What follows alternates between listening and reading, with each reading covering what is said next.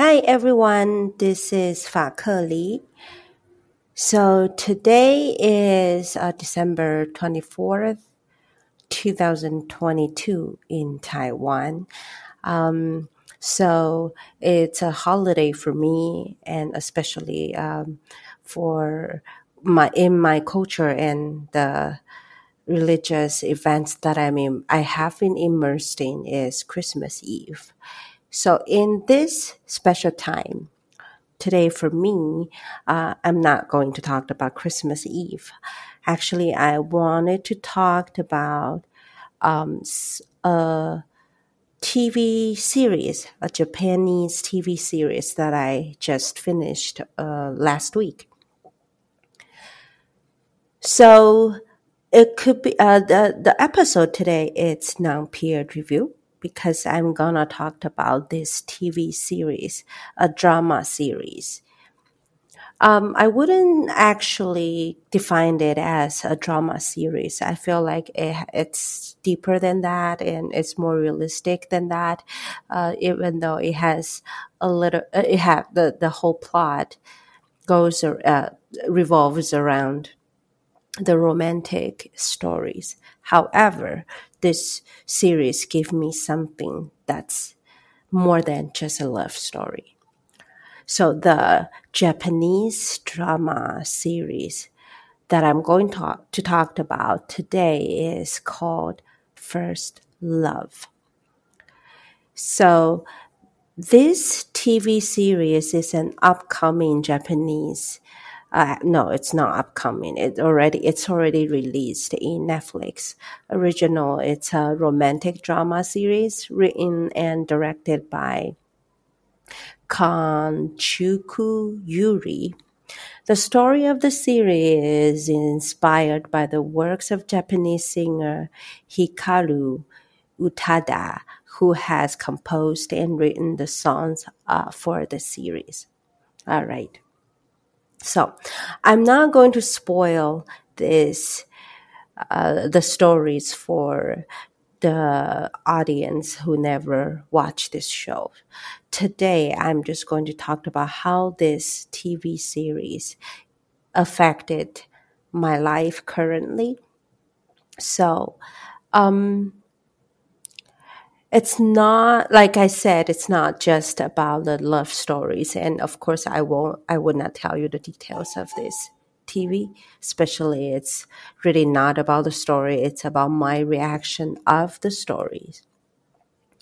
I was started saying that this TV shows. If you already watched it, uh, you might be resonate with me more. If you haven't, don't worry about it. I'm not going to tell you what this story is. And also, I'm not trying to advertise for Netflix because, yeah, this is just my personal opinions and no one is paying me to do anything. So, this TV series first love actually changed my life habits. It changed my life habits from being fast to a little bit slower. And also, it changed my life habits of looking for efficiency to living in the present. So, there are two th- scenes that made me that kind of changed my habits, the habits that I just said. The first one is that when the character pretending she got her dream by dressing up something and then boldly going out just for a moment to be that, to be the role of her dream that made me cry because I feel like so uh, it really just uh, represent uh, many people, uh, like uh, also including me. Uh, many people's how you could say resentment, you could say many people's sadness or sadness or frustration of not being able to reach our goal.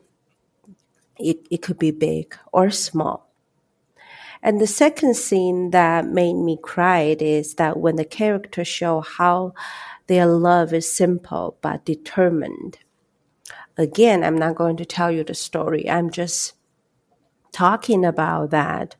Um, sometimes the simplest thing, the simplest thing gives us the deepest touching moment. And for this, I, say that the love between these two char- the main, the two main characters are determined because eventually, uh, because uh, is their love that re- that manifest the plot of the TV. So, um, again, I'm not going to tell you what the story, love story is, but I would say that this TV show really, for me, is about savoring life. Savor, uh, S A V O R. So, savor, it means, in Cambridge Dictionary, it means to enjoy food or to enjoy an experience slowly in order to enjoy it as much as possible.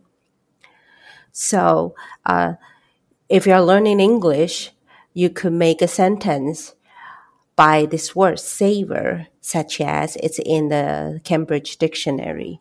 It was the first chocolate he'd tasted for over a year, so he savored every mouthful. All right. You could also understand this word by other synonyms.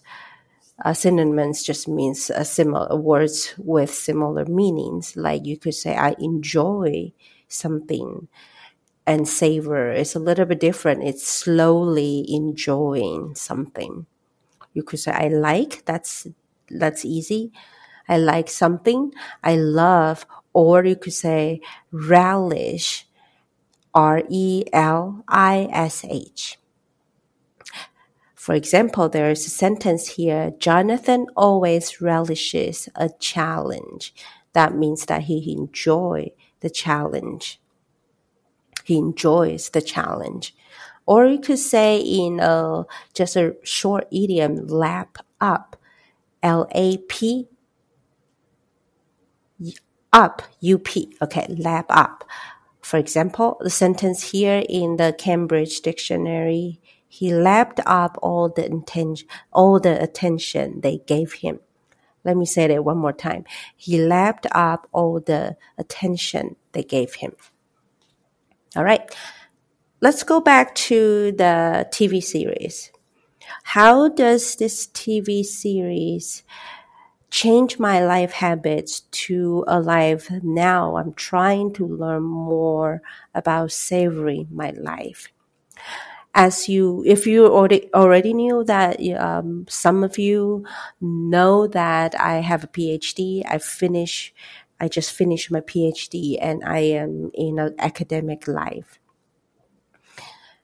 Uh, pros and cons. Uh, I'm doing something I like. I'm doing something that I built up for 15 years regarding academic life. However, this kind of life can make me feel, can make, can st- force me to be in the zone of always being fast, learning more, learning, learning, being efficient to produce academic papers or any production regarding what I learned in my graduate studies. So that's why uh, also some of you know if you some of you know that I share that uh, because of this uh, environment and also my personality of being fast, it gives me sometimes anxieties in life. And when the syndromes comes up, it's not fun when I have uh, in the future, if I have more time, I'll share with you some of the tips or how to overcome anxieties or why anxiety doesn't have to be such a crazy things to devour your life. It, you there are some strategies to overcome it, and then how you don't have to be its friends, but you don't even have to be. You also don't have to be its slaves to be so afraid every time when it when it happens. All right, going back to the topic about saving life. So, what this TV series helps helps helps me about savoring life is that it let me understand or recognize what I lost when I have not savored my life for the last how many years? Uh, more than 15 years.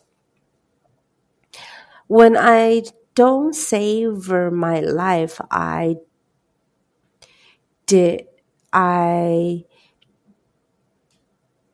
told myself that I need to do many things all about my future. I'm not living in the present.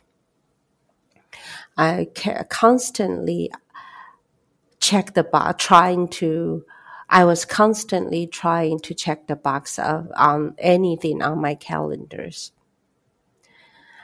And when I was not savoring my life, I lost opportunity to breathe well, and this can cause uh, the anxiety syndrome I sometimes have. And when I don't savor my life, I don't procrastinate at all. You might think, "Oh, this is a good thing. Don't procrastinate. Is re- it's make you efficient, right?"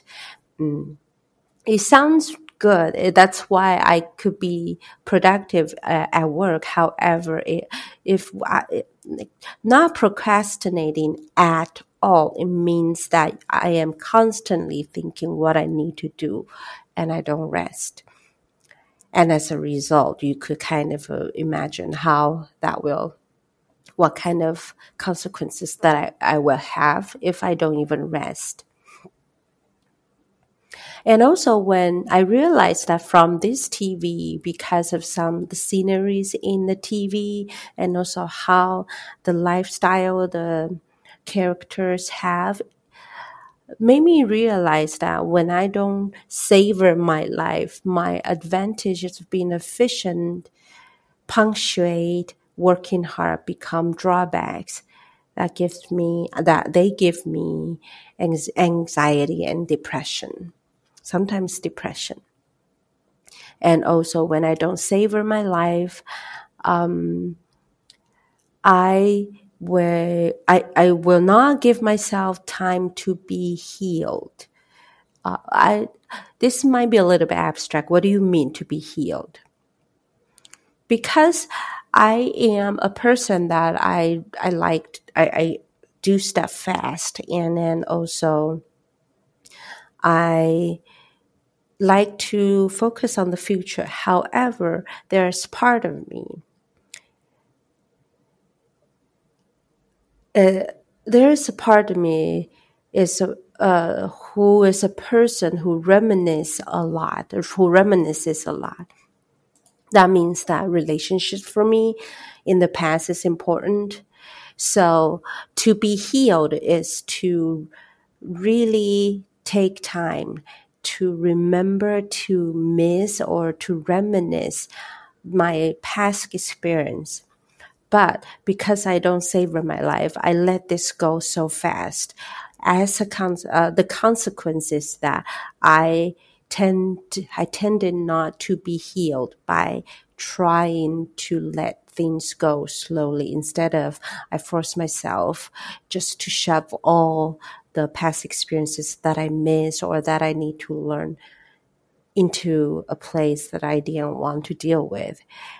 And as, for some people, especially people like me, it, like if you don't release your suffering, you don't release some sorrow that you have or you're missing of the past experience, it can cause mental issues. All right. Um, and also, when I don't savor my life, I always uh, will, I tend to be, learn, to be learning for any purposes instead of having fun. So this is something, a point that I, it's a really, for me, it's, uh, uh it's terrible recognition of that. When was the last time that I really read for fun? As I told you that I was studying in graduate schools for my graduate degrees and I read a lot. I write a, I read a lot. I read a lot. I wrote a lot, but I didn't remember. Like most of the experiences are just for um, assigning, uh, handed in assignments or writing papers for work. Reading for fun, I only can recall one or two books that I read for fun. So that was really terrible when I really think of it. You don't want to be like me. So, uh, I would suggest that maybe uh, you can also uh, start thinking uh, some ideas that you can savor your life. And the next point that I realized that if I don't, when I didn't savor my life, I did stuff for just, like I said, I did stuff, or sometimes I had some relationship for just, uh, for too quick, too quickly, and I let it go too too quickly, and somehow I can I managed to let my to convince myself that maybe this relationship didn't work because of ABC or whatever. That doesn't goes with the efficiency box that I think I should have. Terrible. All right, so after the TV show, I began to give up the ideas of trying so hard to be successful or whatever so called quote unquote successful in my field. Especially, like I said, uh, like I always said, I like to deconstruct things. Now I have to deconstruct myself, my own ideas about being successful. So I encourage myself today. I also encourage you that it's not too late to start savoring, to start savoring your lives.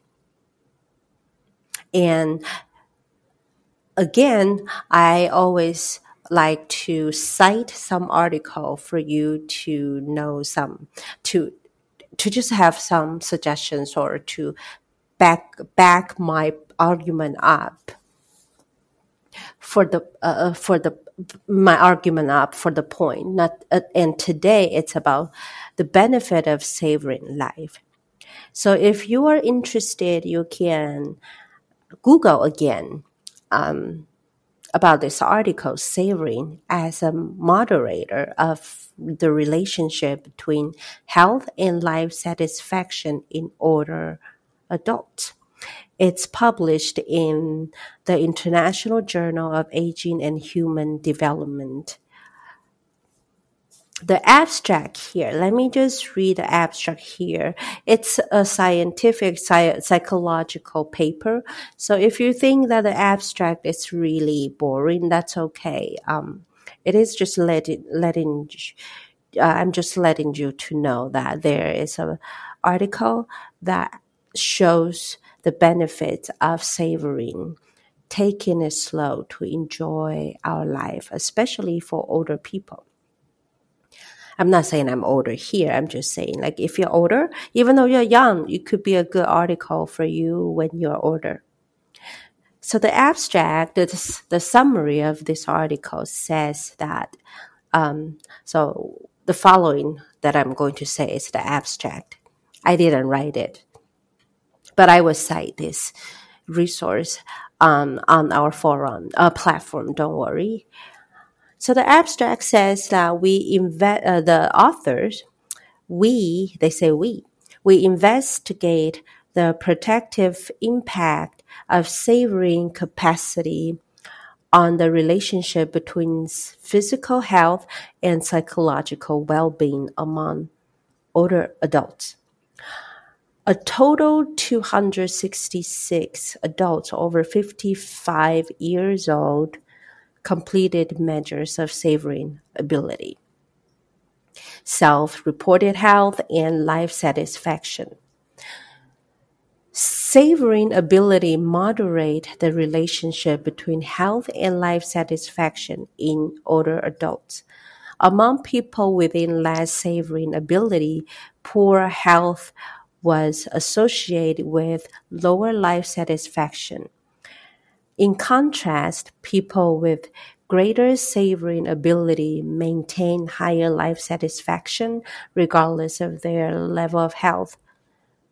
So this affects this effect, these effects were consistent across a variety of different aspects of health, including general health, pain, limitations due to physical health, energy, and social functioning. And these findings have direct implication for developing positive interventions to support the psychological well-being of older adults. All right. So to just summarize this abstract, it's so funny, summarize this abstract for you. If a lot of just the tech, uh, academic terms that you don't understand. Basically, uh, the authors were saying that savoring ability moderated the relationship between health and life satisfaction in older adults. So they say that people with less, people who don't savor their life easily, who don't do that a lot, uh, their health, their health might be, uh, might be jeopardized by their life habits. And this fact was associated with lower life satisfactions. So it says that if you don't savor your life, you might it might cause you some issues, health issues or health, mental health issues. And again, this is just um, an article to support my argument today. Today, I'm really just want to show, I really just want to show that um, why, because of a J- Japanese drama, uh, drama series, I started to think it's important for me to savor my life. Um, it also just depends on people. Like I say, you always need to be critical of what you learn, what you read. This article is just a reference.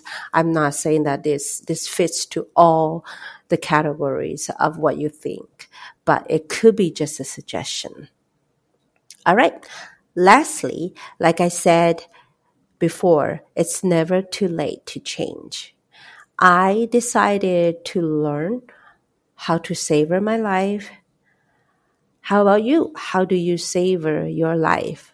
Let me know. Bye.